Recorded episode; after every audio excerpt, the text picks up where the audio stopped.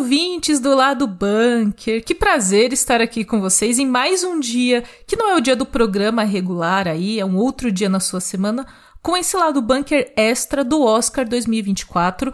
Espero que você já tenha ouvido o primeiro programa que já está disponível aí na sua timeline, em que falamos de três indicados à categoria de melhor filme. E aqui voltamos agora para falar de outros três indicados, que a categoria de melhor filme tem muito filme, gente. São dez vagas.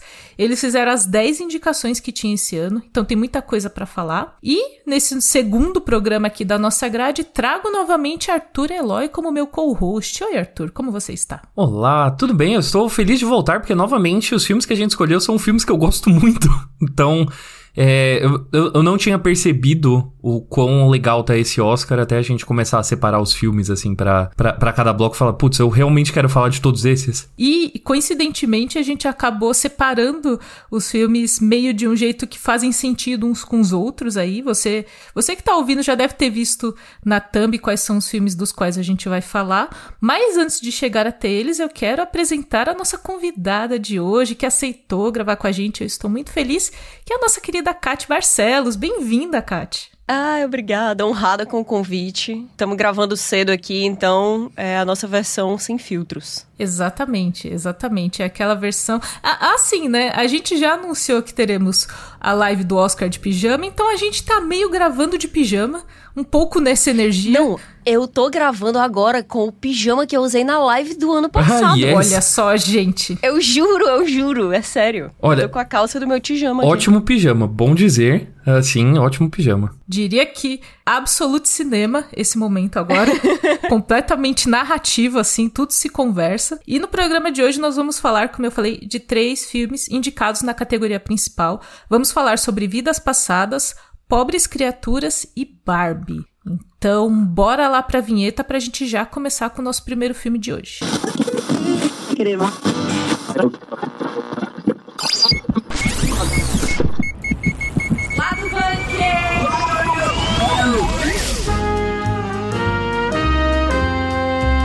Bora pro primeiro indicado aqui desse segundo podcast especial. Nós vamos falar sobre vidas passadas. Vou falar aqui um pouquinho sobre o filme antes da gente começar a discussão. Ele é dirigido e escrito por Celine Song. É, Vidas Passadas é um filme sul-coreano que fala sobre os desencontros da vida e como nós lidamos com eles.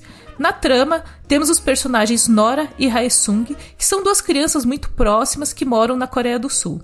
Só que em algum momento ali da infância, a Nora se muda com a família para outro país e esses dois personagens só voltam a se encontrar anos depois, quando eles já são adultos. O filme passa por momentos diferentes da vida dos dois e faz a gente pensar ali o que poderia ter acontecido versus o que realmente aconteceu na vida deles e como é preciso lidar com esses desencontros.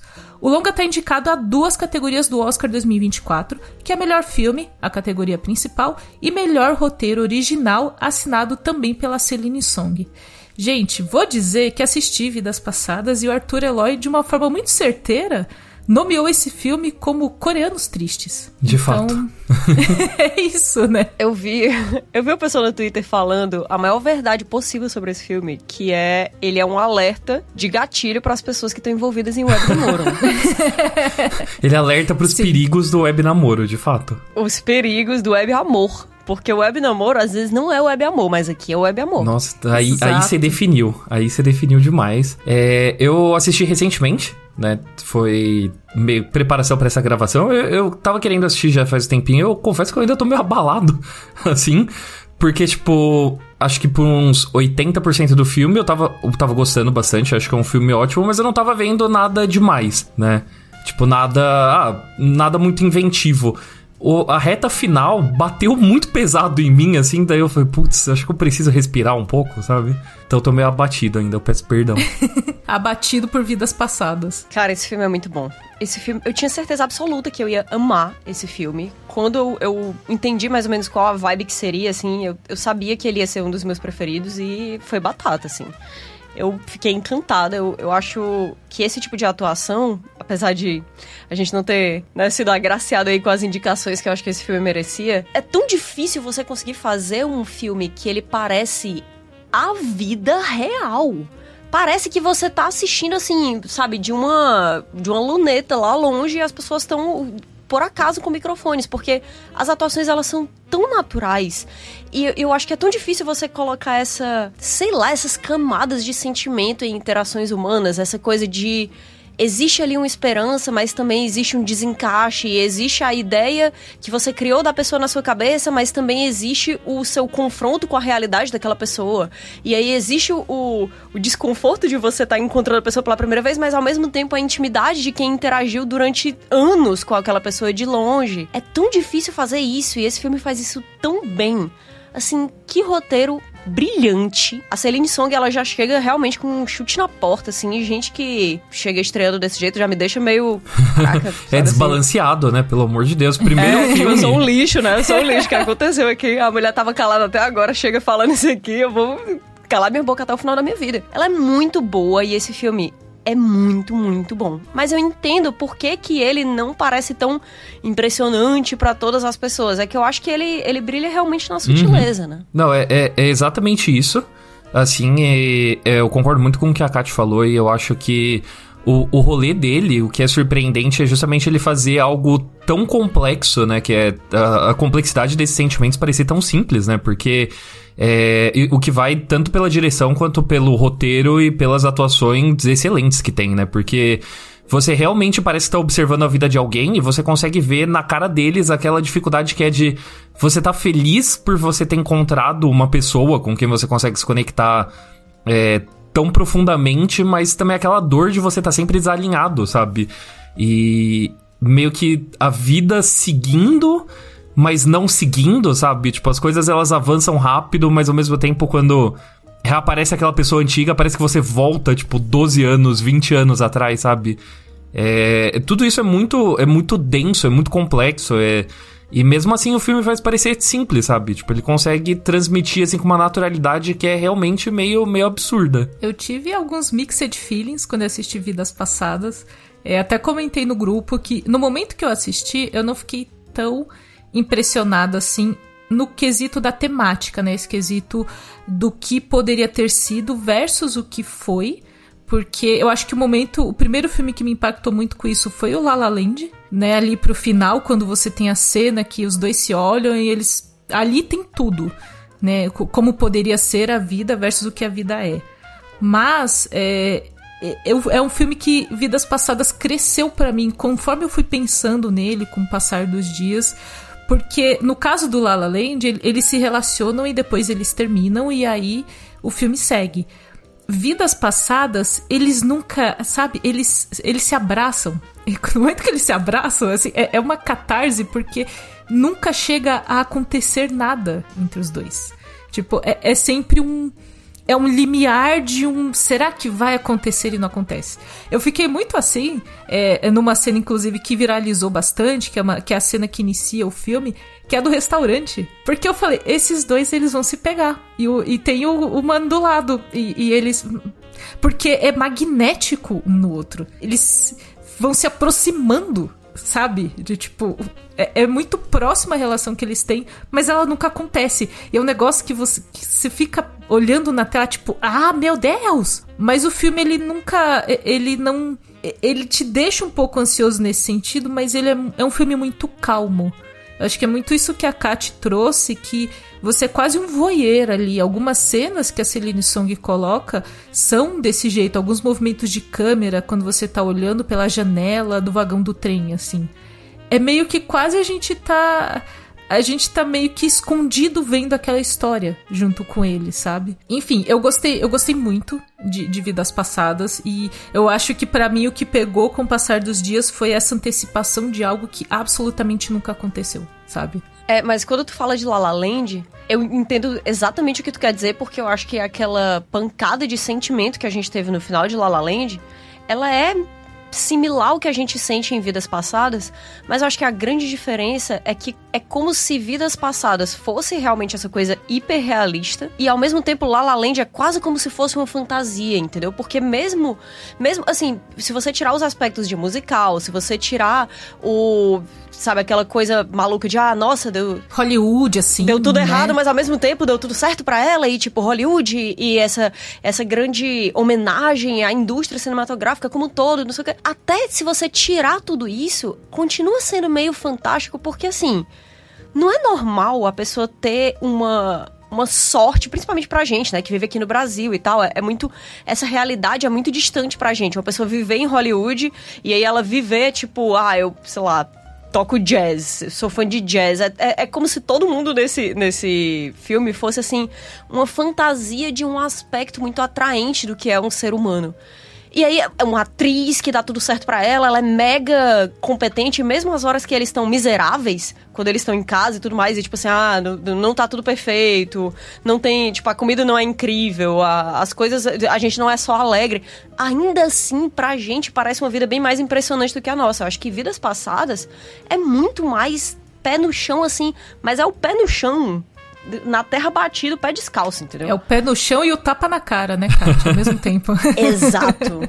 Exato. Eu acho que, tipo, uma das coisas mais geniais que esse filme traz é justamente essa ideia de que não existem vilões. Porque a gente, de fora, fica meio a gente fica pé da vida com, com o Arthur, né? Que é o, o, namorado, marido, na verdade, da Nora. E aí acontece toda essa coisa da gente dizer assim, cara, o que, que esse desgraçado tá fazendo aqui, impedindo o amor de acontecer? E aí ele mesmo fala isso é? e você fica tipo, droga. A gente fica meio que esperando ele errar Uhum. E ele ser meio babaca com um dos dois e falar, não, nessa cena ele vai falar alguma coisa. E ele é só um cara normal que tá ali meio inseguro, porque ele percebe a proximidade da, da relação dos dois ali. E, mas ele é uma pessoa normal, ele não vai fazer nada para magoar ela porque ele ama ela. Só que a gente, como na nossa cabeça o casalzinho são os dois, os amigos de infância, a gente fala, ah, não, ele vai fazer alguma coisa. E, e eu sinto que o filme em alguns momentos ele até caminha para do tipo, nesse momento ele poderia fazer, mas ele não vai. E aí você fala, ah, é, é, é, assim, na verdade, é muito é muito isso mesmo, Kátia, muito menos de vilões e mocinhos e são pessoas no mundo real lidando com sentimentos, né? Tentando entender o que tá acontecendo, né? Inclusive, gostei muito do, do Arthur também, né? Porque ele aparece meio do nada, assim. É... Ele já é um ator que eu gosto. Você gostou do Arthur? Eu Arthur? gostei do Arthur. Já é um ator que eu gosto, ah, que ele tá. faz um filme ótimo chamado First Call, que é excelente, por favor, assistam. Mas ele aparece e realmente tem, tem esse peso, assim, de tipo, ah, ele é a pessoa que está atrapalhando. Mas eu gosto muito das cenas que ele tá, porque tira é, essa questão de espetáculo que a gente espera de algo que nem La La Land, sabe? É meio que a vida normal. Então, tipo, tem momentos de silêncio constrangedor entre é, ele e o casal, né? tipo, ele interferindo no casal, fica aquele, fica aquele silêncio constrangedor e ele é inseguro, e ele manifesta a insegurança dele como uma pessoa normal teria, sabe? E eles têm uma conversa Cara, é muito, muito cenas, honesta, sabe? Essas cenas doem, elas machucam. Quando ele tá, tipo, tá acontecendo a conversa dos dois em coreano e ele tá, tipo, Coitado. Olhando pro nada, assim, aí você fica, meu Deus, por favor, sai daí, sai daí. Sim, Coitado. Se a gente, a gente acaba, na verdade, a gente entende o lado de absolutamente todas as pessoas ali dentro de, dessa relação. E no caso do Arthur, a gente fica. A gente às vezes quer dar um abracinho nele, assim. É, e o, o, que, o, o que o Arthur falou, na verdade, faz todo sentido, porque essa sensação que a gente tem de que ele aparece do nada é uma sensação muito vida real de quando a gente tem toda uma história com uma pessoa e do nada ela começa a namorar um aleatório, uhum. entendeu? tipo assim, quem é essa pessoa? Quem é esse personagem mal escrito que do nada surgiu aqui e tá roubando o amor da minha vida? A pessoa com a qual eu tenho tantas páginas escritas. Mas, tipo, um dia você foi essa pessoa também. E essa pessoa não é responsável pelas páginas que você escreveu com essa outra pessoa, entendeu? Ninguém é, é, é obrigado a parar a sua história, parar a sua vida para ficar esperando você chegar ali e concluir como se fosse um livro e você fosse o personagem principal, não só da sua vida, mas da vida de todo mundo.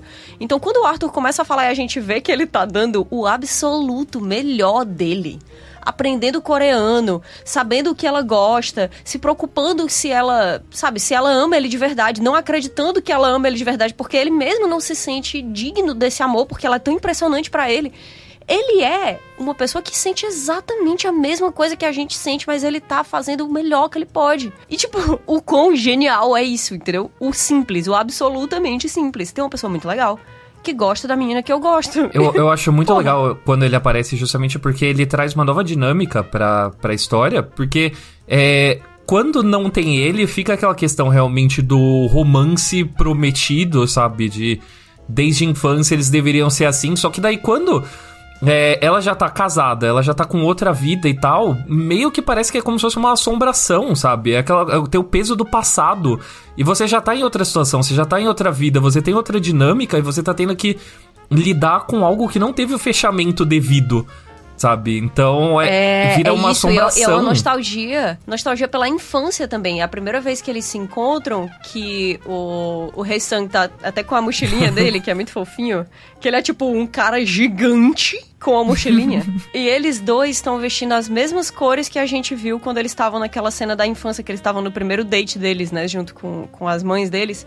E a gente fica muito com essa sensação de, tipo, existe uma busca ali, porque por parte dele existe uma busca de um amor de infância que foi tirado dele de repente e também por parte dela existe essa vontade de se ligar do jeito certo com as raízes dela, do jeito que não é só com a mãe dela, né? Existe um, um, um tipo diferente de relação que você constrói com as pessoas quando elas têm as suas mesmas raízes e elas não são sua família. Você vai conversar sobre outras coisas, entender outros aspectos de, de, da relação humana mesmo dentro daquela cultura que você nunca vai ter com seu pai, com sua mãe, com seu irmão. Então existe essa essa busca da Nora por quem ela era, por quem eles dois eram. E existe uma busca muito grande dele por fechar uma coisa que ficou abertona lá na infância dele, né? Porque ela é muito impressionante e ele é, é, ele fica agindo como se ele fosse uma criança, mesmo que assim, ele não tem nada de infantil, mas desde a primeira vez que ele fala com a Nora depois de adulto, a gente fica muito com essa impressão de, nossa, ela amadureceu muito rápido e ele continua morando nas casas dos pais, na casa dos pais, porque isso é comum na Coreia e definitivamente é muito comum em 2024, sabe? Tipo, e eu acho que o jeito que essa história foi contada, assim, eu já estive nessa situação de conhecer pessoalmente pela primeira vez um amor virtual, né? Um web namoro. E, cara, juro pra vocês, eu nunca vi um negócio tão bem colocado na tela, assim. Chega, me deu um gatilho, assim, na hora que eu fiquei... Ah, meu Deus! O desconforto, né? Os pequenos desconfortos ali, tipo, um vai falar e aí o outro vai falar também. E eles, não, mas fala você. Não, pode falar você primeiro, porque é, no online funciona ali, você vai conversando e tudo funciona quando você chega ali na vida real olhando um pro outro, você começa a reparar nos, no jeito que a pessoa mexe as mãos, no jeito que a pessoa se senta, em como ela tá olhando para você para formular uma frase. Tipo, é diferente, né? Quando você sai do virtual. É, você não, não, lembra qual a altura da pessoa, você não entende de fato qual é a sua proporção corporal em relação à proporção da outra pessoa, entendeu? Você não sabe como. Gente, são as pequenas coisas, assim. Se, se a pessoa tá andando no meio da cidade, você não sabe se ela é o tipo de pessoa que, quando vê um corrimão de uma escada, se ela estende a mão e vai mexendo no corrimão, se ela se segura, se ela ignora, você não sabe, entendeu? Então, essa eu acho fascinante, assim, essa dinâmica de que existe uma uma intimidade profunda, que às vezes é uma intimidade mais profunda do que você tem com alguém que você convive fisicamente todos os dias. Porque quando você só tem o online, você é obrigado a construir essa intimidade de maneira selvagem. Porque você só tem aquilo, então você tenta compensar a ausência física colocando essa intimidade de um jeito tão rápido, tão intenso, tão maluco. E aí quando você se encontra com a pessoa, é quase como se você fosse apaixonado por ela em 2D e em 3D você não soubesse quem ela é. É meio isso. Acho que o Arthur tem muita experiência com proporções, né, Arthur? Arthur é uma pessoa muito alta. Pra o ouvinte do lado do bunker que nunca viu o Arthur em eventos, coisas assim, o Arthur é gigantesco e ele tá cada é loucura, vez mais tá? alto. Acho que toda vez que eu vejo o Arthur, eu falo, você cresceu. Ou eu diminuí. É. Algo aconteceu, mas é você tá cada vez mais alto. Na primeira vez que você vê o Arthur, você fica tipo.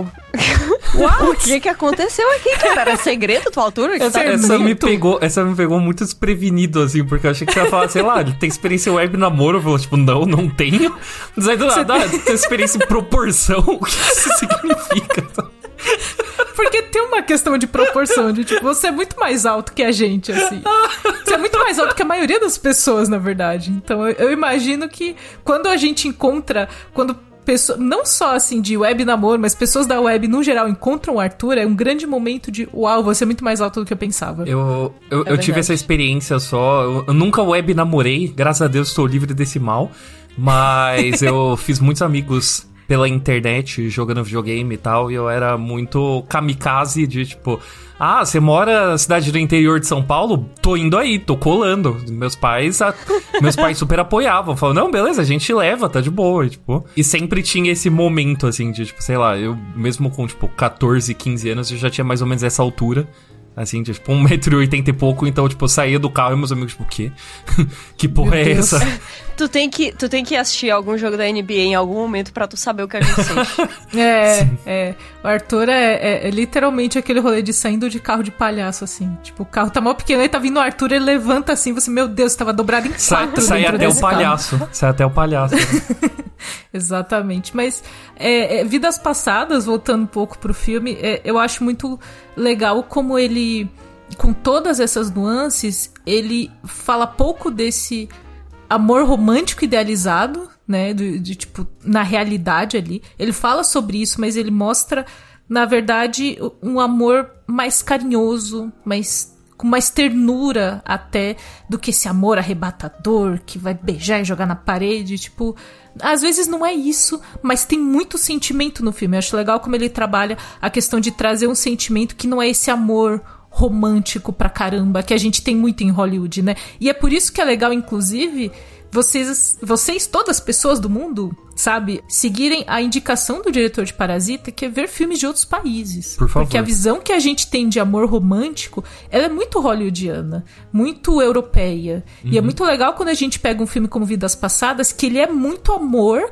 mas ele não é tão esse amor idealizado, sabe? E a gente tá falando da terra do K-drama, hein?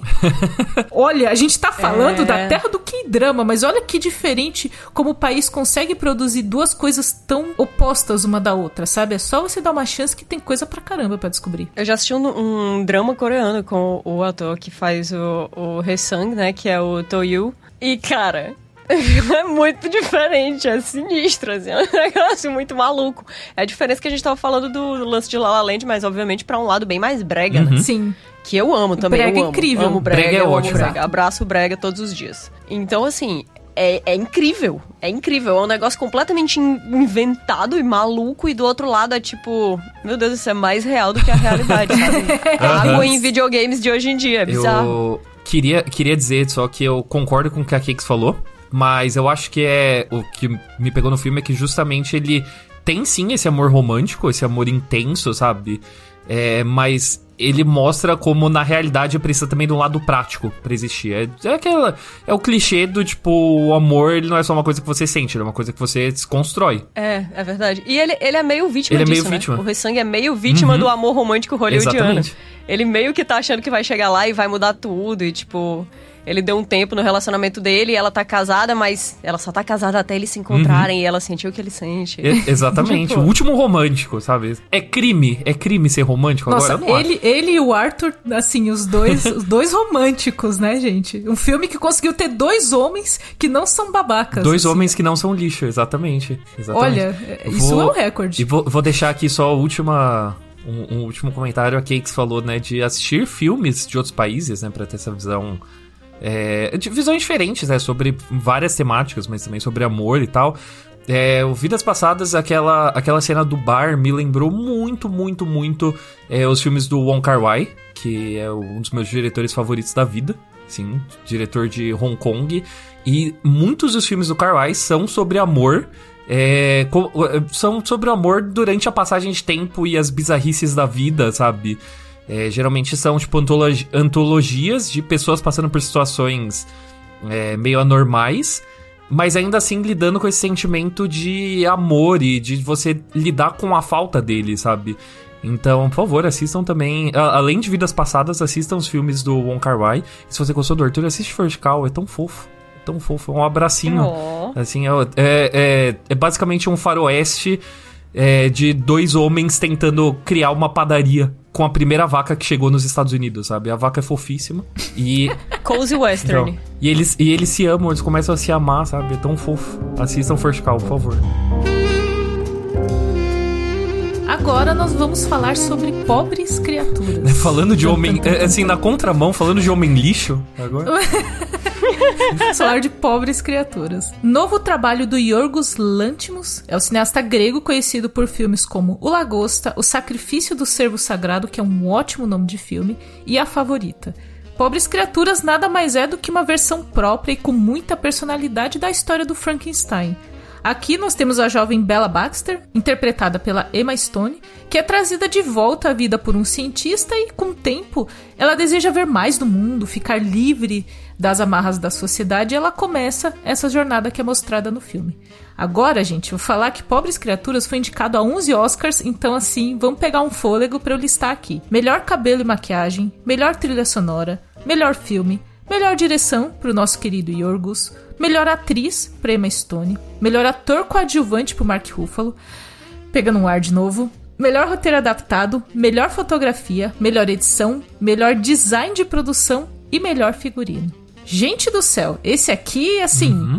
matou a pau, não é mesmo? Me surpreendeu, porque, tipo, eu achei que ia bem no Oscar, eu não achei que ia tão bem, ele ficou só atrás de Oppenheimer sabe? E por duas indicações, não é nenhuma diferença grande, assim, sabe? É, então, eu realmente tô, tô muito surpreso com esse tanto, tanto de indicação para pobres criaturas. É, eu acho que poucas das indicações, na verdade, surpreenderam 100%, porque enquanto você tá assistindo o filme, você consegue claramente ver o motivo daquelas indicações, que é uma coisa que eu confesso que muitas vezes eu não senti tanto assim em Oppenheimer, uhum, por exemplo. Com certeza, uhum, com certeza. É...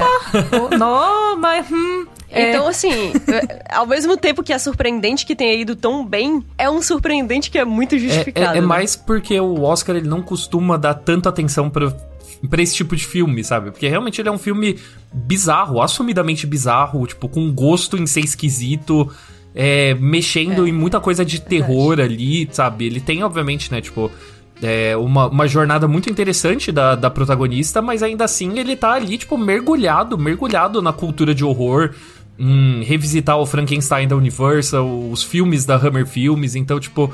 É, eu, eu fiquei muito surpreso por causa disso, porque o, o Oscar ele costuma odiar filmes de gênero, e daí eu fico me perguntando como o Pobres Criaturas fez, sabe? Ele disfarçou que ele é um filme de gênero, as pessoas não estão percebendo, assim, porque ele é realmente um filme muito esquisito, muito esquisito o que é delicioso. Eu falo como elogio, bom dizer. Eu acho que é porque ele é tão descaradamente um filme de gênero, mas ao mesmo tempo é tão difícil de ignorar o que ele traz. E eu acho que o Yorgos, ele conseguiu realmente cavar esse espaço dele que a gente tem visto a cada ano que passa ser uma coisa assim que não dá mais para negar, né? Não dá mais para voltar atrás. E eu acho que existem assinaturas de diretores que acabam encantando de um jeito ou de outro, e a assinatura dele já é muito conhecida esse jeito que ele tem de contar histórias que são ao mesmo tempo, sei lá, para mim, se eu tivesse que, que definir assim o que eu acho dele, é uma pessoa que olha o ser humano como uma coisa crua e suja, mas ao mesmo tempo uhum. incrível. Total. E é o que ele faz, entendeu? Em todos os filmes dele, ele, ele faz isso. Olha, é cru, é sujo, é incômodo, mas nossa, é incrível, né? Falando sério, é incrível, né? E não é à toa que a gente vê todas as pessoas que trabalham com ele falando sobre como esses filmes que causam profundo desconforto para as pessoas que estão assistindo são extremamente confortáveis no set. Na hora que você tá trabalhando, é tipo assim, tá todo mundo de boa, é muito divertido, é muito legal. Porque quando você tá vendo aquilo ali, acho que Pobres Criaturas foi um, um choque para muita gente, né? Virou até assunto aí no Twitter do tanto de cena crua que tem de sexo. E eu acho que assim, é tão difícil a gente olhar aquilo ali e imaginar que existiu qualquer nível de conforto na hora que aquilo estava sendo feito, que para mim é um atestado da competência dele como diretor e como, sabe, coordenador realmente de um set. Uhum. Não, completamente, completamente. É, é, é, muito louco, né? Ver o que, que são os relatos de bastidores e como que tá sendo a recepção do filme. Né? No Twitter, no caso, né? Não né? Na, na, vida real, já que né? deu tudo isso aí do Exatamente. Oscar e da, e da crítica. Sim, já que são dois lugares completamente diferentes. Dois né? lugares completamente diferentes, né? Porque, tipo, no Twitter ele está recebendo como uma afronta à humanidade. E, tipo, no set, realmente é isso que a Kat falou. Tipo, mano, todo mundo rasgando elogios. A Emma Stone, que é produtora também do filme, né? Falando, assim, horrores, horrores é, de como a Bella Baxter fez ela se achar, sabe? De como tem, tem essa verdade na inocência da personagem, nessa curiosidade genuína.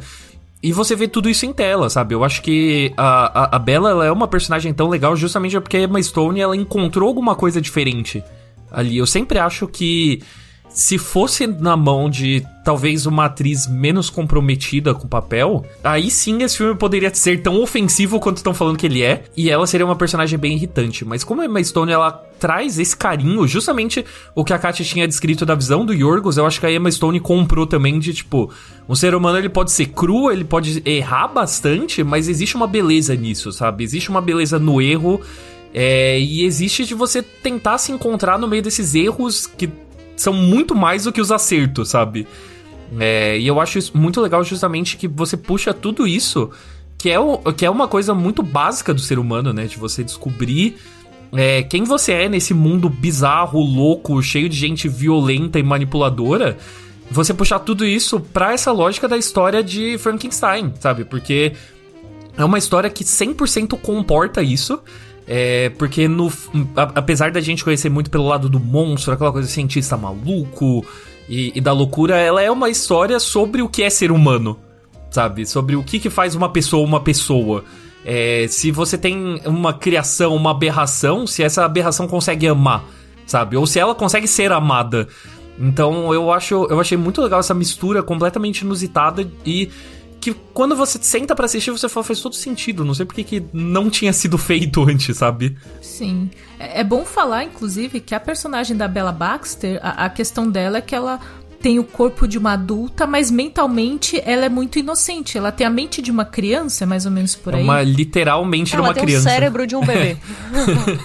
ela é um bebê gigante no corpo de uma mulher. E aí é, é, é um é um rolê de. É, eu acho. Inclusive, quando eu descobri que ela era especificamente desse jeito, eu achei muito curioso essa mistura, porque eu acho que, enquanto adultos, às vezes a gente se sente um bebê no corpo de um adulto.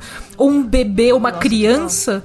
Com responsabilidade de um adulto. Eu acho que a nossa geração tem muito esse questionamento do cara, eu não sei se eu cresci e amadureci, entre muitas aspas, em como eram as gerações dos nossos pais ou alguma coisa assim. A gente tá sempre questionando quanto, quanto a gente consegue lidar com essas maluquices da vida adulta que parece que chegou rápido demais pra gente, sabe? O, e o que eu gosto, o que eu gosto muito da, da Bela também é que apesar disso, né, tipo, ela tem essa questão toda de como eles colocam o, o cérebro dela, a idade mental dela tá é, desalinhada com o corpo. Mas ainda assim, por conta do experimento lá, tá é, se desenvolvendo mais rápido para justamente tentar acompanhar.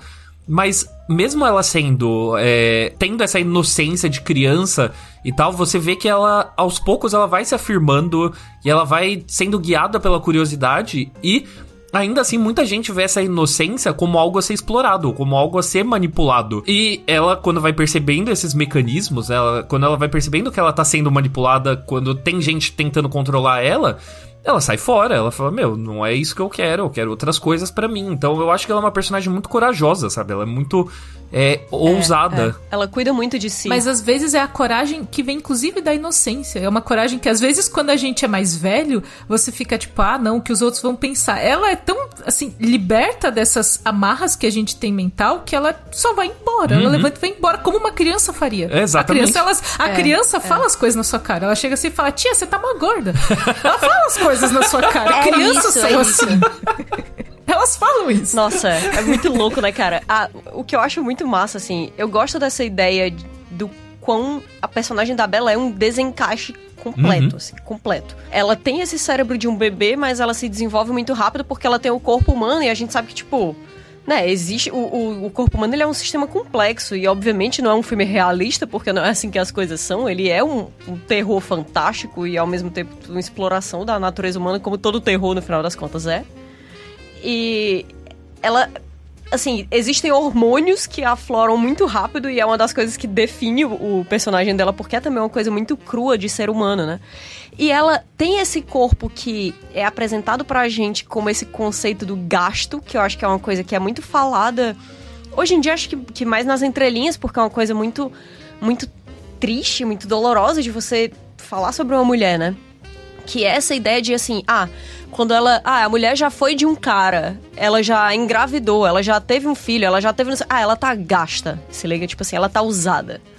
E, e a Bela, ela é ao mesmo tempo uma mulher que, dentro desses conceitos tradicionais e eu quero acreditar antigos, assim, ela é uma, uma, uma pessoa já muito gasta e durante todo o filme ela se gasta cada vez mais, mas ao mesmo tempo ela é mais fresca e renovada do que qualquer um dos outros personagens, porque ela não foi condicionada a essas, a essas normas sociais que são justamente o que a Kate estava falando, né? Que tipo, poxa, o motivo pelo qual eu não chego na minha tia e digo, nossa tia, você tá mó gorda, é porque eu sei que aquilo, tipo, já foi ensinado para mim que não é legal, né? E eu acho que o que foi feito aqui foi muito interessante. É muito legal ver também, ao mesmo tempo que é um filme muito cru e sexual, porque é uma personagem que é muito crua e sexual, ao mesmo tempo que ela é inocente e também ao mesmo tempo que ela é muito sábia. Uma coisa que eu tô vendo que tá sendo muito comentada sobre pobres criaturas é essa ideia de que existe esse trope, né, em Hollywood que chama o, Born Sexy uhum. Yesterday, tipo, nasci ontem sexy que é um, um, termo que foi criado por um youtuber, o, o, Pop Culture Detective, que ele é muito bom, assim, e ele tem um, um vídeo foda, sabe, sobre o assunto, que é essa ideia de tipo, ah, criamos essa mulher completamente inocente, sabe? A, a experiência do mundo dela é como se ela fosse um bebê mas ao mesmo tempo o corpo dela é o ideal de sensualidade humana e, e no dia que eu chego para ela e eu digo assim, nossa, isso aqui é um telefone celular e é como se fosse todo o conhecimento do mundo em suas mãos, ela vai olhar e dizer, nossa, você me deu todo o conhecimento uhum. do mundo, então tipo, sabe, a, a, a minha vida e tudo que eu entendo sobre o mundo eu devo a você, meu herói, sabe? E é muito legal. Existem vários exemplos, né, desse, desse trope. Acho que um que tá sendo muito comentado é, é justamente a Lilo de Quinto Elemento, uhum. que é Sim. é uma, uma personagem muito icônica. E a, a Bella é justamente o contrário disso, né? A gente vê realmente ela agindo como uma pessoa que ela é linda, porque a Emma Stone, ela é um né? Um acontecimento. E, e assim, também os como. figurinos dela nesse filme, pelo amor de Deus, né? Então deixa ela ah, ainda mais. Se não ganhar figurino, eu vou. Gente, eu vou tacar fogo no estúdio, tá? Se não ganhar figurino. Avisados Avisado. estejam, vocês que vão estar lá comigo, vão ser vítimas desse a incêndio. A Kat vai levar uma bombinha. Sabe aqueles estalinhos assim de carnaval? Vou levar, vou levar uns estalinhos de São é, João. Exatamente. é aquele que só joga no, no chão. chão. Toda vez que, toda vez que alguém perder um prêmio que eu não quero, eu vou dizer, ah, tá, estalinho no chão. Mas é muito. É incrível também ver ela agindo como um bebê nas coisas que a gente finge que não existem. Porque nesse conceito de tipo, ah, a Lilo nasceu ontem, ela nunca viveu. Então por que, que ela sabe andar rebolando desse jeito? Então por que, que ela não faz xixi nas calças? Então por que, que ela. Sabe? Por que, que a única a única não, né? Mas por que, que, que uma das coisas mais colocadas no filme pra gente como esse desencaixe dela em relação às regras da sociedade é justamente que ela tá tirando a roupa o tempo inteiro e ela acha que não tem nenhum problema nisso, sabe? Porque a Bela a gente vê isso tudo, a gente vê, tipo, ela andando toda errada, meio que como um, um patinho quimera que mora com ela, que é justamente o que ela é. E aí, tipo, na hora que ela tá falando, ela não sabe falar direito. Ela não sabe pronunciar as palavras direito, ela não sabe formar as frases tão bem. Aí ela vai absorvendo conhecimento de maneira caótica e reproduzindo esse conhecimento também de maneira caótica, colocando ali uma sabedoria absurda dentro de uma pouca inteligência para ela lidar com essas palavras, mas gente, incrível. Que filme incrível. E, e também, né, uma coisa que complementa muito para isso que você falou, Kátia, é o, é o lado dos homens, né, que são... Que, que demonstra também o quão patético é as pessoas que têm essa fantasia, né, do Born Sexy Yesterday eu acho que isso fica muito bem centralizado no personagem do Mark Ruffalo, que ele né, é a pessoa que chega e domina ela e fala: Nossa, eu vou te mostrar o mundo e eu vou te levar por aventuras sexuais incríveis. Na hora que ela começa a ganhar um pouco de independência, ele surta, sabe? Ele simplesmente surta e você vê o quão pequeno e mesquinha é a pessoa, sabe?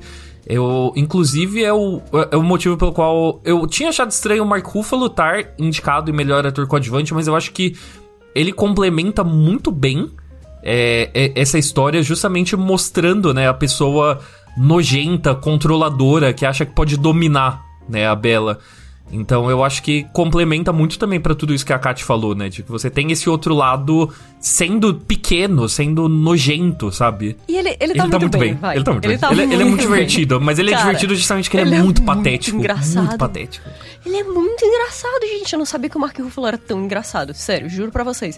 Tudo, ele se movia de jeitos que eu começava a rir dele se mexendo, cara. É a cara dele, a cara dele de coitado, sabe? E o desespero por não conseguir controlar é muito legal, sabe? Eu. Então, Nossa, eu amei. A dinâmica deles quando, dois é muito legal, muito quando legal. eles estão fudidos em Paris, assim, sabe? que ele tá, tipo, coitado, passando frio, assim, sentado na, na praça, assim, ela tá tipo, ah, acontece, né? Ela tá, ah, eu vou resolver aqui pra gente. Ele, você não sabe, você não entende como as coisas funcionam, que inferno. Vou dizer aqui, eu defendo o Mark Ruffalo, porque antes, eh, as pessoas elas ficam falando de Hulk e tal, mas antes do Hulk existia o Mark Ruffalo das comédias românticas, Exato, que era muito bom. exato. Que era Melhor, muito bom. Traga de volta, traga de volta esse Mark Ruffalo. Deixa a Marvel pra lá, Mark. Deixa, Ruffalo, deixa a Deus Marvel céu. pra lá, deixa a Marvel pra lá. Fazer outras coisas. O Mark Ruffalo de de repente 30, sabe? O Mark Ruffalo. Qual que é o nome daquele filme com a Reese Witherspoon? Que eu sempre esqueço. saudade. Sim, Ah. que, que ela tá, que ela tá É, em coma. No e apartamento, no e ele vê o apartamento fantasma dela. É o tão nome. bom esse filme, eu sempre esqueço o nome dele. Que filme bom. Mas então, traga de volta esse Mark Ruffalo. Eu não perguntei isso sobre vidas passadas, mas vou aproveitar aqui o finalzinho desse bloco de pobres criaturas pra aproveitar e perguntar dos dois. Começando por pobres criaturas, vocês acham que ele é favorito a alguma categoria? Porque nós temos aí a disputa de melhor atriz que está acirradérrima, né? Tá difícil esse ano. É, tá, tá bem treta. Eu acho, eu acho, eu acho que tem grandes chances da Emma Stone levar como melhor atriz. É, tá muito, muito disputado, mas eu acho que ela é a favorita da, da categoria. É, Com perdão do com trocadilho. perdão do da cima trocadilho. Eu deixei, deixei nas Essa entrelinhas. homenagem a você, Yorgos Lanthimos. Deixei nas entrelinhas, mas assim, eu. Tal qual a Kat jogando bombas no estúdio, assim, eu matarei. Matarei membros da academia se esse filme perder em figurino, design de produção e cabelo e maquiagem. Assim, eu matarei. Ai, cara, que ano pro design de produção, né? Porque na hora que eu vi esse filme, eu fiquei... Caraca, a galera que fez Barbie deve estar Sim. ruim das ruins.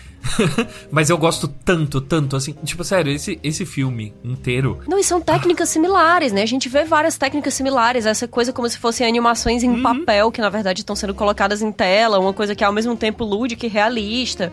Eu também acho que Barbie fez um, um trabalho, assim, absurdo nisso, sabe? Eu achei que, em termos de design de produção, foi, Sim. foi inteligente e foi, ao mesmo tempo, né, saudosista e inventivo. Eu achei demais. Mas quando esse filme chegou, eu fiquei, galera, Eu, eu, eu acho muito louco, porque a- gente obviamente vai falar de, mais disso daqui a pouco, mas tem um paralelo gigantes entre Pobres Criaturas e Barbie, que eu acho que vai além da temática, né? Vai essa questão também do design de produção. Eu, eu acho que basicamente os dois estão saindo na mão na mesma categoria, sabe?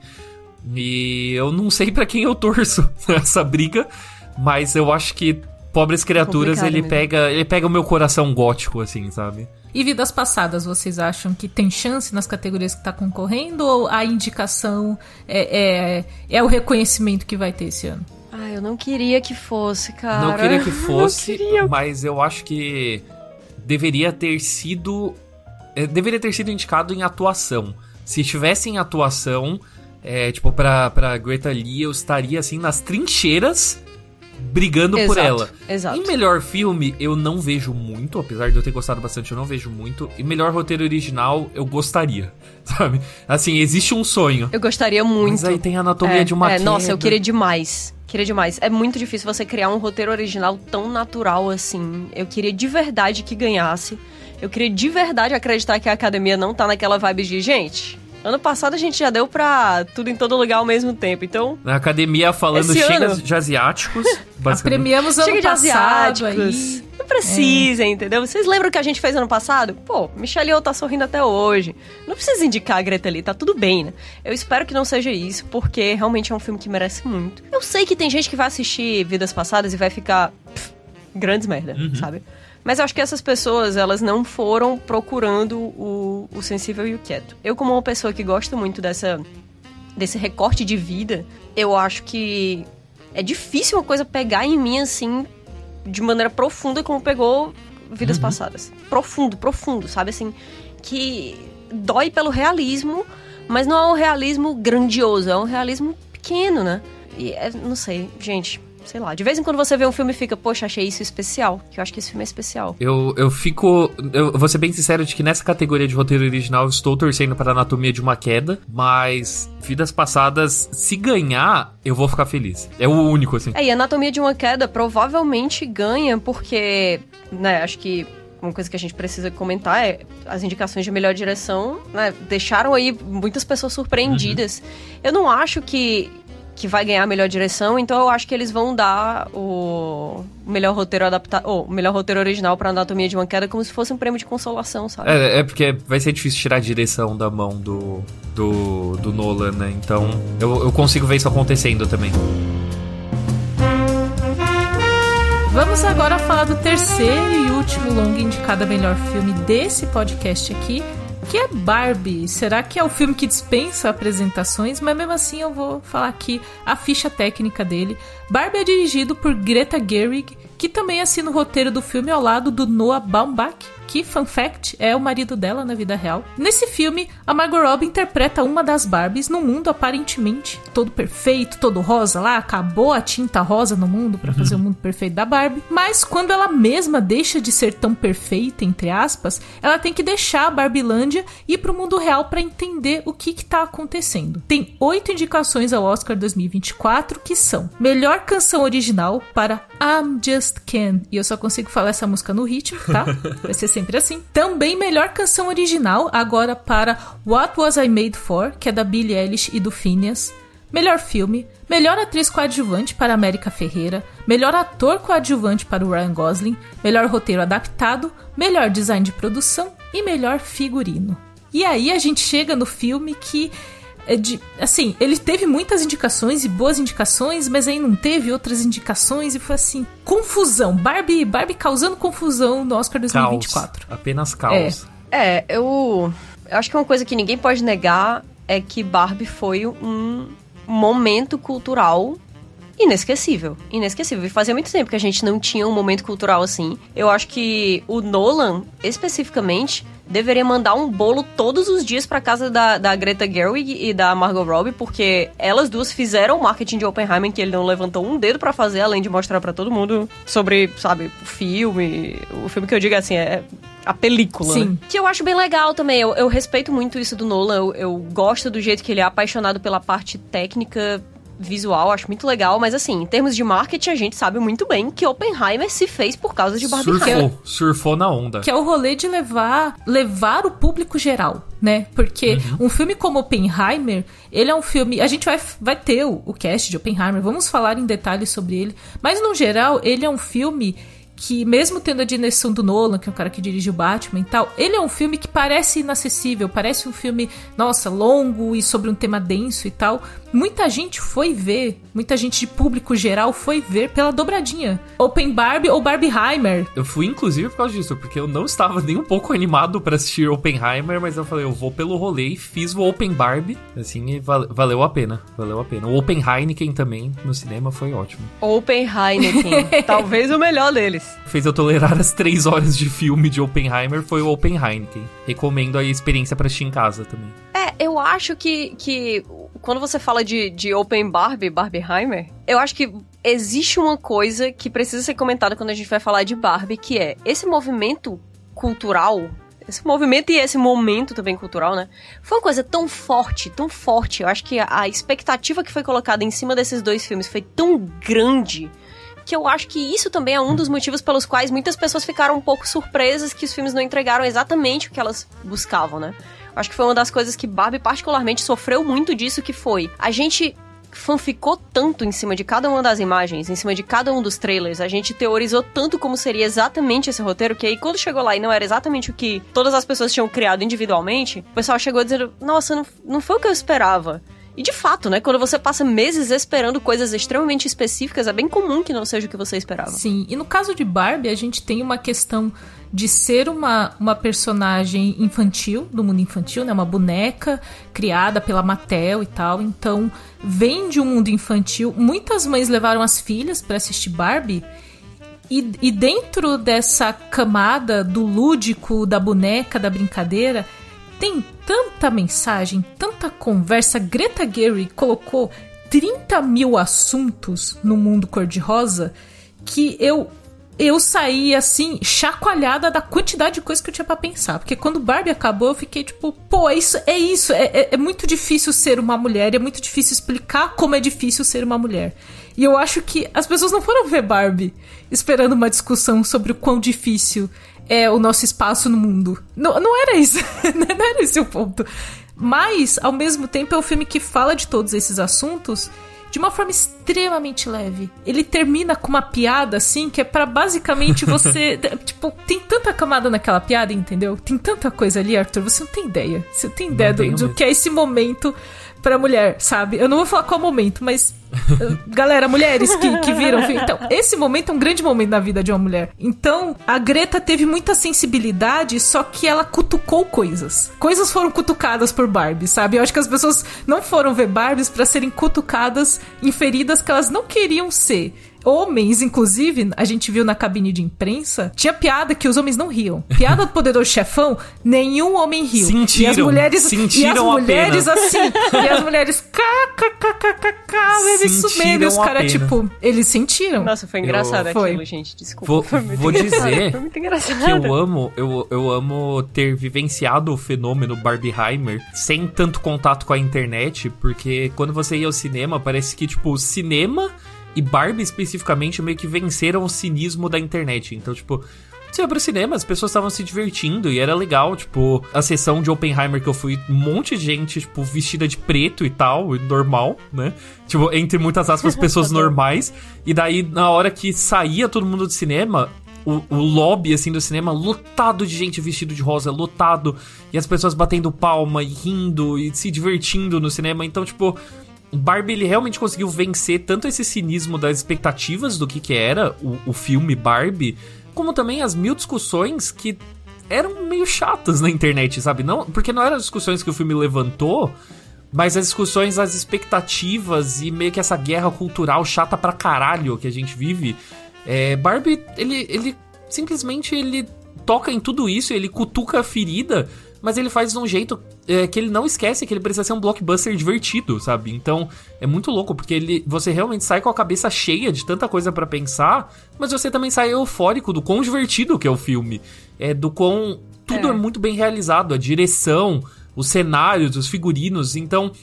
Ele consegue equilibrar esses dois níveis que às vezes parecem tão distantes, sabe? É, do filme cabeça com o blockbuster espetáculo com uma facilidade que parece absurda, mas você vê que é a direção da Greta, sabe? É, é, é, a magia da Greta Gerwig, que todos os filmes dela, na verdade, são isso. Eles são eufóricos, mas eles também te deixam tão pensativos sobre a vida, sobre o seu papel no mundo, sabe? Então eu, eu me arrependi de um dia ter duvidado de Greta Gerwig, assim, porque eu já. Eu, eu não tinha assistido Lady Bird, não, eu só tinha visto Adoráveis Mulheres, que é um filme perfeito. Então, é um filme eu... perfeito. Obrigado, obrigado. Eu tava aqui, eu tava tensa já. Não, absolutamente perfeito, absolutamente perfeito. Daí eu depois assisti Lady Bird e falei, é, ok, não, a Greta ela simplesmente é incapaz de errar. Barbie é basicamente isso. Dá vontade de falar de Adoráveis Mulheres então dá vontade, dá vontade. Mas é porque eu sou, eu pessoalmente sou muito apegada a esse filme, muito apegada. Eu acho que, que a gente tem muita essa coisa do saudosismo de, ah, eu amo ver filme repetido. Uhum. Mas quando a gente para pra lembrar, a gente ama ver filme repetido de quando a gente era criança ou adolescente. Uhum. Ver filme repetido e gostar de ver filme repetido novo a última coisa que eu lembro, assim, que aconteceu isso foi Adoráveis Mulheres. Então, para mim é muito, muito forte, sabe? Eu acho que Barbie, porque eu tava esperando Adoráveis Mulheres, né? Aí é erro meu também, né? Porque não tem como eu esperar que uma como. pessoa né, seja uma lenda eternamente. Mas eu acho que a única coisa que eu falaria, assim, de Barbie é que eu realmente acho que aquela parte ali no meio que foi inserido o plot da Mattel e eu sou uma, uma, grande fã do Will Ferrell, eu acho ele assim, top pessoas engraçadas. Eu sei que tem um monte de gente que acha ele completamente sem graça, mas eu que sou besta, eu sou besta, cara, sou besta, assim. imbecil pra rir de, de estupidez, sabe? Acho ele muito engraçado, mas acho que ficou desencaixadaço, sabe? Acho que tirou muito do, do foco ali do que a gente tinha, e eu acho que não é por acaso que agora que o tempo passou um pouco e, e, esse filme amadureceu na cabeça de tantas pessoas, e a gente pensa nessas coisas que marcaram a gente em relação ao filme, né? Ai, foi muito divertido, eu pensei em muitas coisas, teve uma parte que foi muito marcante, uma parte que foi muito importante. Nossa, aquela, aquele diálogo no final com a criadora da Barbie e a Barbie foi uma coisa assim que quando eu penso assim, eu fico toda arrepiada, sabe? Até hoje eu não consegui virar para minha mãe e contar sobre essa frase, porque eu tenho medo de, na hora que eu falo da frase, eu começar a chorar, sabe? É, é muito difícil você fazer uma coisa assim que é ao, mesmo tempo engraçada e muito sensível. Mas eu acho que todo mundo meio que convenientemente esqueceu esse, esse meião do filme que foi meio nada a ver. eu gosto, eu vou ser bem sincero, eu gosto do nada a ver. Assim, eu, eu realmente gosto porque nessa hora pareceu muito filme infantil dos anos 2000, sabe? O que eu acho Sim, que o herói eu, de brinquedozão, né? nem isso, eu diria até mais tipo um rolê tipo pequenos espiões, sabe? Ah, tá, De justo. que tipo tudo é tudo é tão assumidamente brega e tosco, sabe? E eu acho que dá, dá um contraponto legal ao lado mais cabeçudo do filme, porque eu acho que Barbie precisava ser essas duas coisas, sabe? Eu é, mas que eu acho que. Mas eu acho que esse lado brega e tosco a gente já tem em Barbie Land, a gente já tem na dinâmica dos Kens, a gente já tem em todas essas coisas, entendeu? Eu acho que aquela parte ali da Mattel, que é tipo, ah, cheguei, estou indo na Mattel agora conhecer as pessoas. Ah, eles querem me colocar dentro dessa caixa, eu vou fugir, tô correndo. Executivos da Mattel estão indo atrás de mim. Executivos da Mattel é que fizeram os Kens pensarem como eles estão pensando agora. Tipo, eu acho que no final das contas o filme pra mim, ele já tinha tantas camadas, ele já era tão mais complexo sem aquilo, e eu acho que a- na hora que você tira a grande força desse filme, que é a dinâmica incrível entre a Margot Robbie e o Ryan Gosling de Barbie e Ken, você acaba abrindo mão do que do que faz você ser inesquecível, sabe? Acho que a gente gastou um tempo ali que, assim, eu fiquei com essa impressão pessoalmente, né? Gastou um tempo ali que meio que não precisava, porque pra mim, mesmo sem aquela parte, eu já achava que a narrativa tava equilibrada, que é- tinha umas partes um pouco cabeçudas, mas de resto era galhofa total, cara. É, é só lembrar que a batalha da praia ali, né, a briga da praia, o beach off, maravilhoso. não é nada a ver com a, com a Mattel, e é absurdo. Maravilhoso. Eu, eu acho que é meio que um meia-culpa, né? Ali de, tipo, sim, estamos fazendo um filme baseado num produto. Né? Eu realmente eu consigo ver como ele não se encaixa com o resto, mas pra mim eu acho que ele deu um respiro legal, que no final das contas as coisas se amarraram bem, sabe? É, eu acho que ele. Eu, eu gosto que ele realmente tem essa coisa de explorar todos os aspectos pela perspectiva da Barbie, incluindo o mundo corporativo chato. E eu, eu achei divertido. Tipo, foi uma boa experiência de cinema, sabe? É, tem uma cena ali que é muito legal, que eu acho que essa cena sim tinha que ter, mas a impressão que eu fiquei é que foi colocado muito tempo de tela nessa, nesse subplot que não precisava, né? Mas essa cena é quando ela olha na TV e diz assim: ah, porque os executivos da Mattel. A galera que é responsável pela Barbie, aí ela olha a sala e é um monte de cara sendo decidido. Caras. Sim. E é legal Sim. isso aí, é, é uma discussão interessante de se ter, fica. É bacana, sabe? Mas é mais isso, sabe? Na hora que tava acontecendo tudo aquilo ali, o que eu pensava era tipo, tá, mas. Cadê a Barbie e o Ken? Cadê a Barbie e o Ken? E, Na verdade, quando a gente para pra pensar, eles ficam grande parte do filme separados ali, né? Na verdade, eles têm jornadas, e- eles têm problemas nessa relação entre Barbies e Kens, que eu acho que também trouxe uma discussão legal sobre esse ponto. De, de como as mulheres se relacionam com os homens e dos problemas de patriarcado e como a gente precisa resolver isso não criando outro problema em cima disso, uma coisa que é uma discussão que vai lá pro final do filme. Mas eles têm jornadas muito separadas, porque enquanto ela tá é, tendo todo o rolê da Mattel, ele tá indo pro mundo e descobrindo o patriarcado, como ele funciona. Então eles acabam tendo uma jo- jornadas separadas e se encontram no final pra ter o, o encerramento. Mas eu entendo o que a Kat fala no sentido de que eu queria mais deles juntos, sabe? Mas é, eu, eu sinto que essa parte da Mattel ficou um pouco deslocada, mas eu gosto também. Eu, eu É, a concordo minha- com vocês dois. Olha só. A minha observação é mais no sentido de. Não é que eu acho que Barbie é um filme ruim. Eu acho que é um filme muito legal, muito divertido, muito engraçado. Quando eu lembro de certas cenas, começo a rir sozinha, sabe? Mas é que. Dentro da filmografia da Greta, ainda assim, eu acho que ele é. é que é muito difícil também você competir com Lady Bird e com Adoráveis Porra. Mulheres, né? Aham. Sim. Mas eu acho que ele, ele fica lá embaixo, assim. Ele fica no, lá embaixo no meu top 3, mas é porque também é um top 3 que misericórdia, né? Também a culpa não é de Sim. Barbie, a culpa é da Greta, que ela- quem mandou ela ser brilhante. Acho que tenho essa percepção também em relação à, à filmografia. E eu acho muito legal que tenha sido a Greta para dirigir esse filme. Lembrando, né, que esse, esse projeto de um live action da Barbie, ele existe há muitos anos em Hollywood.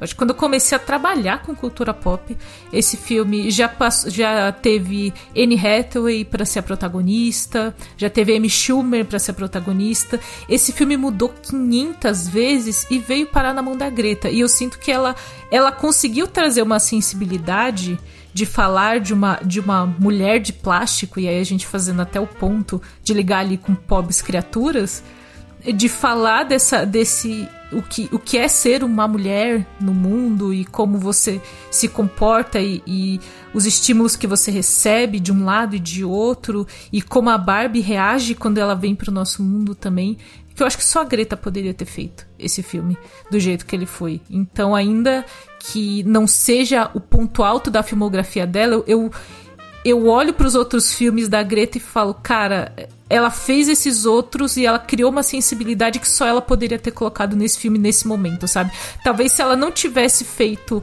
um Lady Bird, um Adoráveis Mulheres antes, ela não ia ter essa sensibilidade do, de tantas camadas do feminino para chegar aqui e é, botar. É, isso, pá, isso. E eu acho que isso que tu falou, Cakes, é extremamente importante, porque quando a gente fala, poxa, não achei que Barbie foi perfeito, a frase que tem que vir na nossa cabeça é, ah, é, pois faz melhor. Faz melhor. Exatamente. E, porque, e, tipo... assim, cara, é muito difícil, muito difícil. Todo mundo quando fala, vai ter filme da Barbie, imediatamente, alguns anos atrás, a, a reação era, pô, obviamente vai ser uma merda. Obviamente vai ser uma merda. Mas é porque rodou Hollywood caiu simplesmente nas melhores mãos possíveis, porque simplesmente Greta Gerwig é, é, é viciada em acertar, sabe? Porque realmente fica baixo na obra dela, né? Fica baixo, mas é porque simplesmente as outras duas são padrões altíssimos. Vê se você levar em conta, se você estender ainda a parceria Greta Gerwig Noah Baumbach, tipo, fica ainda mais absurdo. Fica ainda mais absurdo o que esses dois conseguem fazer, sabe? Porque se você pega, tipo, algo que nem Frances Ha, sabe? Que já tem muitos tons em comuns ali com Barbie, é, é tipo, é simplesmente uma sensibilidade que tá sendo lapidada há muitos anos. Há muitos anos. Então ela trazer isso pra um filme extremamente comercial, sabe? Um filme supervisionado pela Mattel, tipo, que é meio que a, a, a joia da casa, assim, a joia, joia da coroa, a prata da casa, né? Misturei as duas ainda. É, muitos, muitos, muito, muitos minérios, Muitos né? minérios, muitos minérios, assim, pra, pra Mattel. E mesmo assim ela conseguiu fazer algo que é, é um blockbuster, é um filme que pra, vai passar em todos os cinemas, assim, que passou em todos os cinemas, assim, de bairro, tipo grandão e ainda assim é tão sensível, é tão pessoal, sabe? É tão intimista, é simplesmente porque a Greta e o Noah Baumbach eles estão nessa há muito tempo sabe? É Há tipo como tempo. se eles fossem profissionais em jogar xadrez e eles dissessem assim: gente, a gente resolveu que vai jogar futebol esse ano. Futebol. Aí todo mundo fica, galera, não, assim, com todo respeito, não é o esporte de vocês, mas assim, boa sorte, estarei aqui esperando melhor. Aí eles chegam nas quartas de finais da Copa do Mundo e a gente fica tipo, poxa, mas. Porra. Sair nas quartas de finais é um pouco frustrante, né? Que pena que. E, e, né? É porque realmente a gente tá acostumado neles chegando. A Greta, principalmente, assim, dela chegando no primeiro lugar de tudo. E aí a gente tá acostumado com a posição primeiro lugar, mas quando o esporte é diferente, a coisa fica bem diferente mesmo. Exatamente. E eu, eu acho que, no final das contas, tipo, eu concordo, apesar de eu gostar da, da, da, parte que a Kat apontou, eu concordo com eu concordo 100% com o que você falou, sabe? É uma coisa que fica deslocada, mas fica interessante se você assistir tudo da Grita, sabe? Se você, tipo, encaixar Barbie no meio de uma obra maior, de ser vários tons sobre pessoas se achando, né? Sobre mulheres se achando, e pro, pro monte de marmanjo aí que encheu a porra do saco quando o filme tava passando no cinema, né? É, ele também é um filme que fala muito sobre o, o papel do homem na sociedade, sabe? Sobre o Ken ser uma pessoa completamente, tipo, que não é uma pessoa, né? Afinal, né? Ele é um boneco que não tem outra função a não ser existir pra Barbie. No final, ele também tem uma jornada de se entender, sabe? É, de ele busca primeiros mecanismos fáceis para lidar com a frustração e com a rejeição, que é se encontrar no machismo e numa identidade que vem, né? Tipo, feita de fábrica, né? Que é de ser é, o, os gostos mesmo vêm de coisas que ele realmente não se conecta, sabe? Mas que fala, ah, se ser um homem é isso, então eu vou abraçar todas essas coisas. Até no final ele entender que tá tudo bem ele se sentir, né, tipo, ele tem que lidar com essa frustração de outras formas, sabe? Ele precisa se colocar em primeiro lugar, ele precisa se priorizar. Então, no final das contas, ele é um filme que também reflete sobre o papel do homem nisso e eu sinto que muitas das, das, reclamações que eu vi de marmanjo na internet foi de cara que simplesmente ou entrou na defensiva já, achando que o filme tava atacando ele, ou que simplesmente nem foi assistir o filme, sabe? Então. Inclusive, o HBO Max fez uma campanha muito legal quando ele entrou no catálogo do streaming. Uma propaganda que era você, atenção você, homem. Aí mostrou uns, tipo, uns caras bem machão assim você ficou com vergonha de ver Barbie no cinema? Não quis comprar aquele ingresso na frente do seu amigo? Deixou de assistir? Tá no streaming. Só assiste. Você não precisa falar para ninguém. Assistir no sigilo, Barbie no sigilo. Assistir Barbie no sigilo, exatamente. Que se tornou a humanidade. Então, sou, cara. sou contra, sou contra. Eu fico muito feliz que realmente eu não tenho nenhum círculo de amigos que tava com essas frescuras aí. Gente, inclusive, meus amigos eles toparam fazer o Open, o Open Barbie. E foi muito legal também, que nenhum deles esperava, né? Tipo, esperava o que foi Barbie. Então o fator surpresa é muito bom, sabe? Então, se você foi um dos caras que caiu nesses discurso tonto aí de guerra cultural na internet, sabe? É, e você tem raiva de Barbie por causa disso, é tipo, sai de casa, toque, toque em grama um pouco, sabe? Respira o ar puro, volta e assiste o filme, porque o filme é bom, sabe? É legal. Sim. É, e é muito legal essa discussão de que é, essa ideia de que existem dois lados diferentes e que é uma guerra que virou realmente o diálogo de Barbie na internet em vários momentos, é justamente o que o filme fala que nunca vai funcionar. Nunca vai funcionar, porque ninguém é um personagem mal escrito, ninguém é. A gente é humano, sabe? Todo mundo tem aspectos mais sensíveis e todo mundo tem aspectos mais mais baixos e mais é, vingativos e egoístas e sabe no final das contas Barbie é um filme de coming of age né? Um filme sobre maturidade e você entender o que é fora da sua bolha como é que o mundo funciona e qual é o seu lugar ali.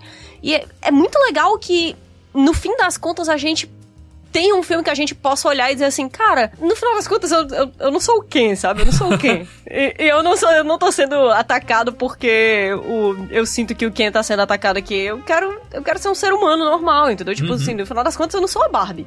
Eu definitivamente não sou a Barbie. Tipo assim, eu sou a, a Bárbara no final do filme quando ela vai pra ginecologista. É isso, sabe? exatamente, exatamente. Porque, né, no final das contas, não dá pra você ser só isso. Você precisa ser muito mais e muito mais contempla, né? Tipo, acertos, erros, sabe? Vícios e virtudes. É que eu acho que hoje em dia, na, na época atual da internet que a gente tá vivendo, que também é uma coisa que tem microculturas dependendo da, da era, né?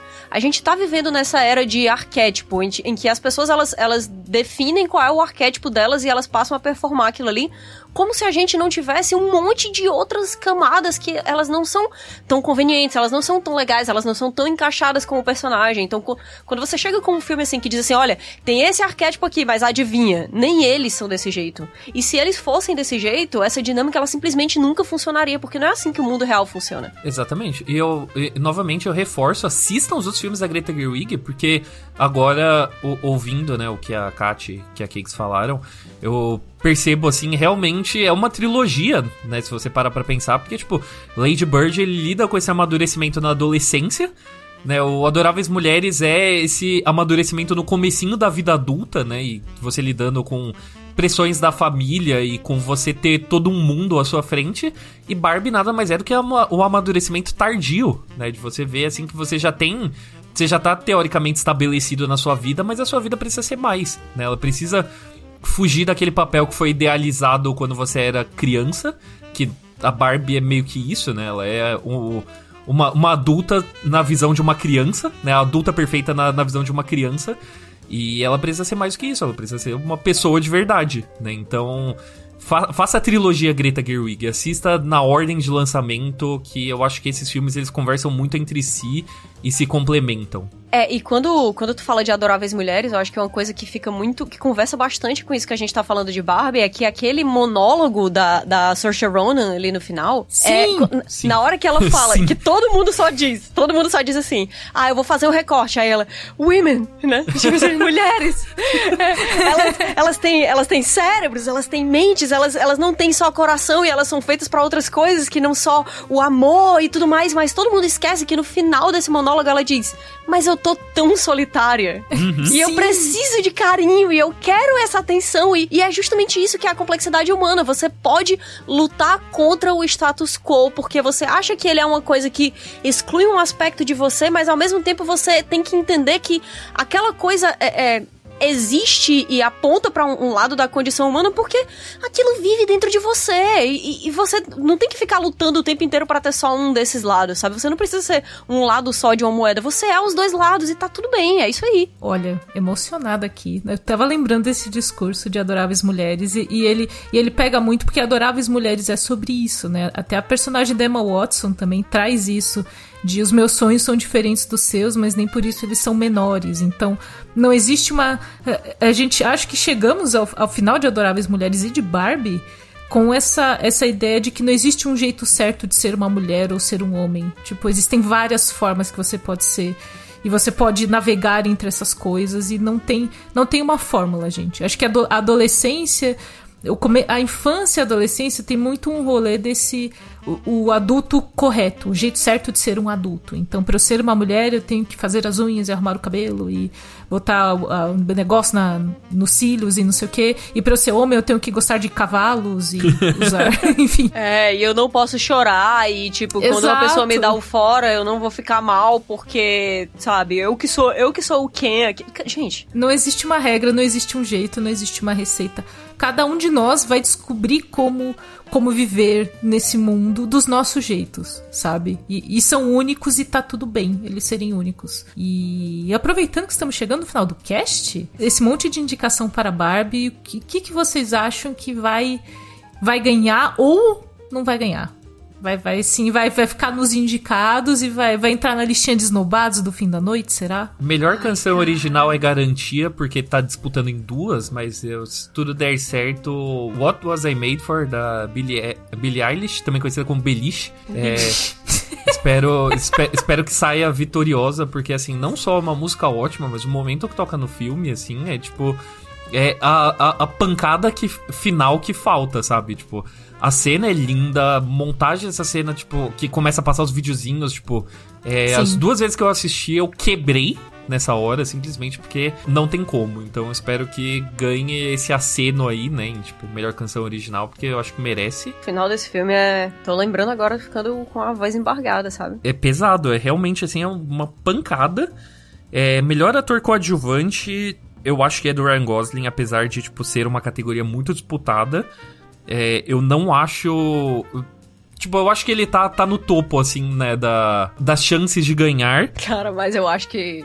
Assim, eu vou dar uma opinião aqui, tá? Eu acho que ele ganharia se não tivesse havido todo o discurso de que é muito irônico que ele seja indicado e a Margot Robbie não, porque é sobre isso que Barbie fala. Concordo. Os votantes estão lá, tipo, riscando no, na cena de tipo, não, é tipo não. assim, não, deixa gente, será que a gente quer mesmo que a conversa seja que o Ken ganhou o Oscar e a Barbie não foi indicada? Volta, sabe? Inclusive, pelo próprio Ryan Gosling ter trazido esse discurso, e se ele ganhar ele subir no palco, ele vai fazer um senhor do discurso de vocês estão todos loucos.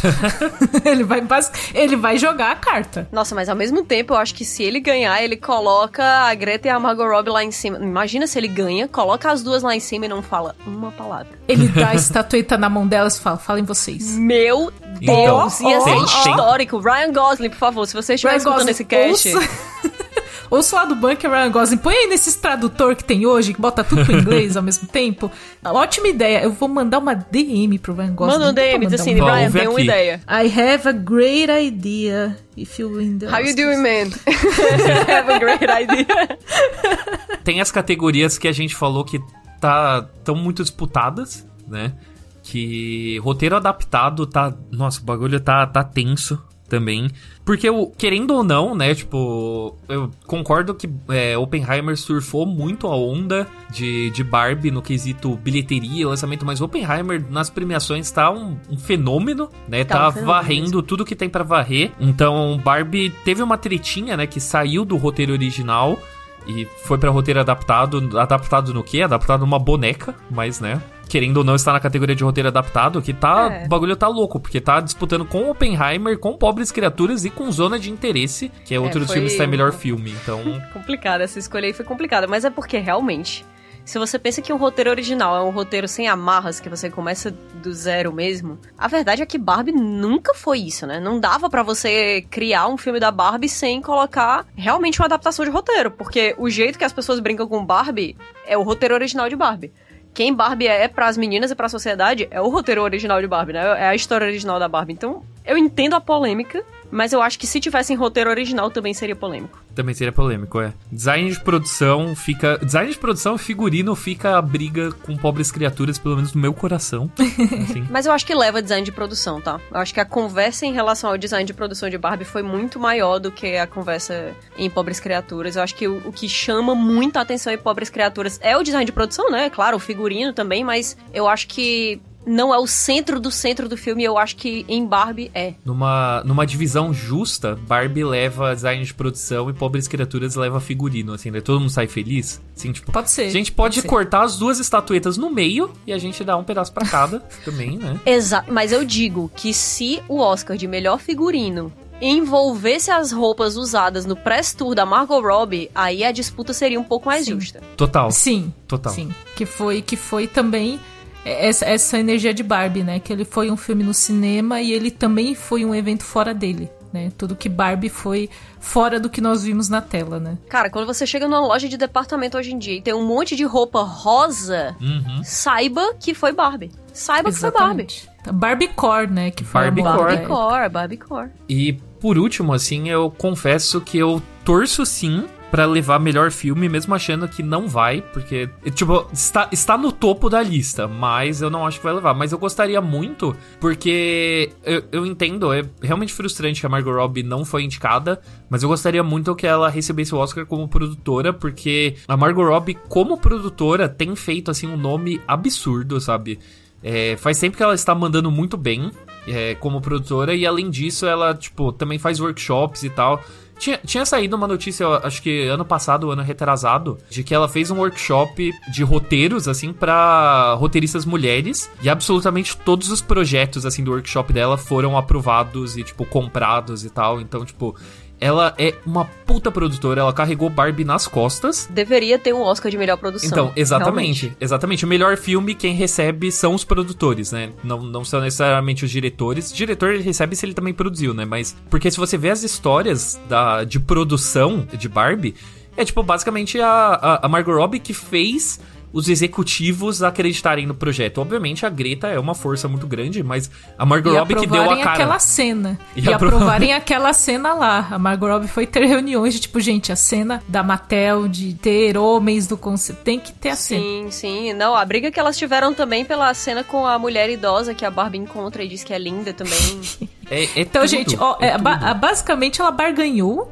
Ela chegou e falou, gente, eu trago um milhão. Ela, Me ela deixa falou... ter a cena que eu trago um milhão. Ela e ela lita- levou. Essa foi muito boa, porque, tipo, antes de, de estrear o filme, saiu essa notícia de que a Margot Robbie falou assim: Então, gente, o jeito que eu achei pra convencer os executivos foi falar: Nossa, mano, vai dar um milhão de bilheteria. Vai dar um bilhão de bilheteria. Um bilhão, Vai dar é, um bilhão, bilhão, de tá bilheteria isso daqui. Confia em mim que, meu, impossível esse filme fracassar. Daí, quando o filme tava pra estrear, ela tava tipo: Não sei se foi muito inteligente da minha parte fazer isso. Daí o filme bateu um bilhão, foi a maior Bateu um bilheteria de bilhão. 2023. o A negócio Warner está sorrindo, aí a Mattel Salvou o também. cinema, né? Salvou o cinema. Salvou o cinema. é. A Mattel e todo o homem do conselho que ficou ofendido aí da Mattel recebeu seu cheque. Então não, não reclame. Não reclame, Não reclame. porque ela entregou o que ela prometeu. É isso. Exatamente.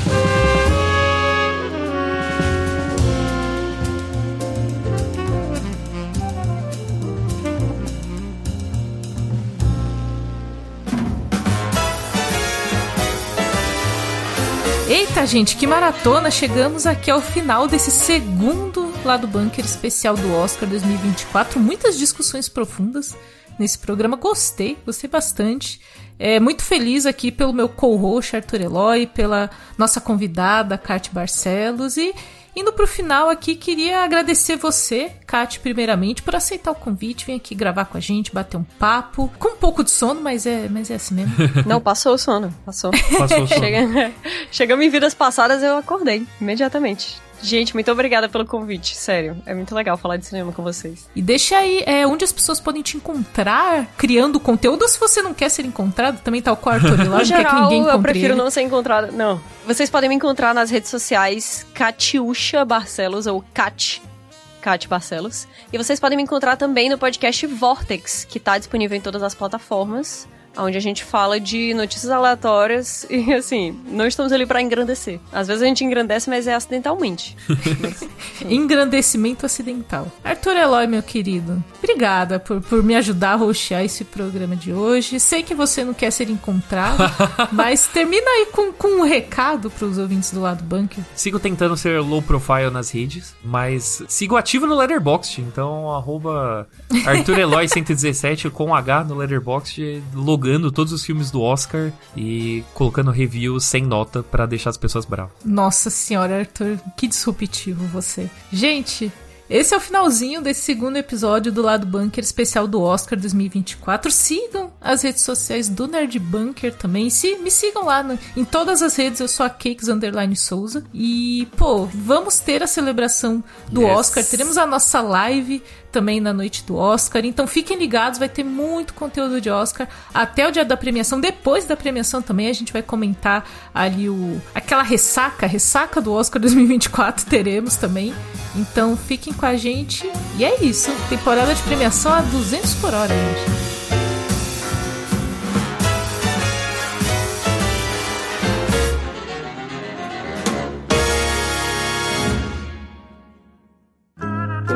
Programa editado por Doug Bezerra.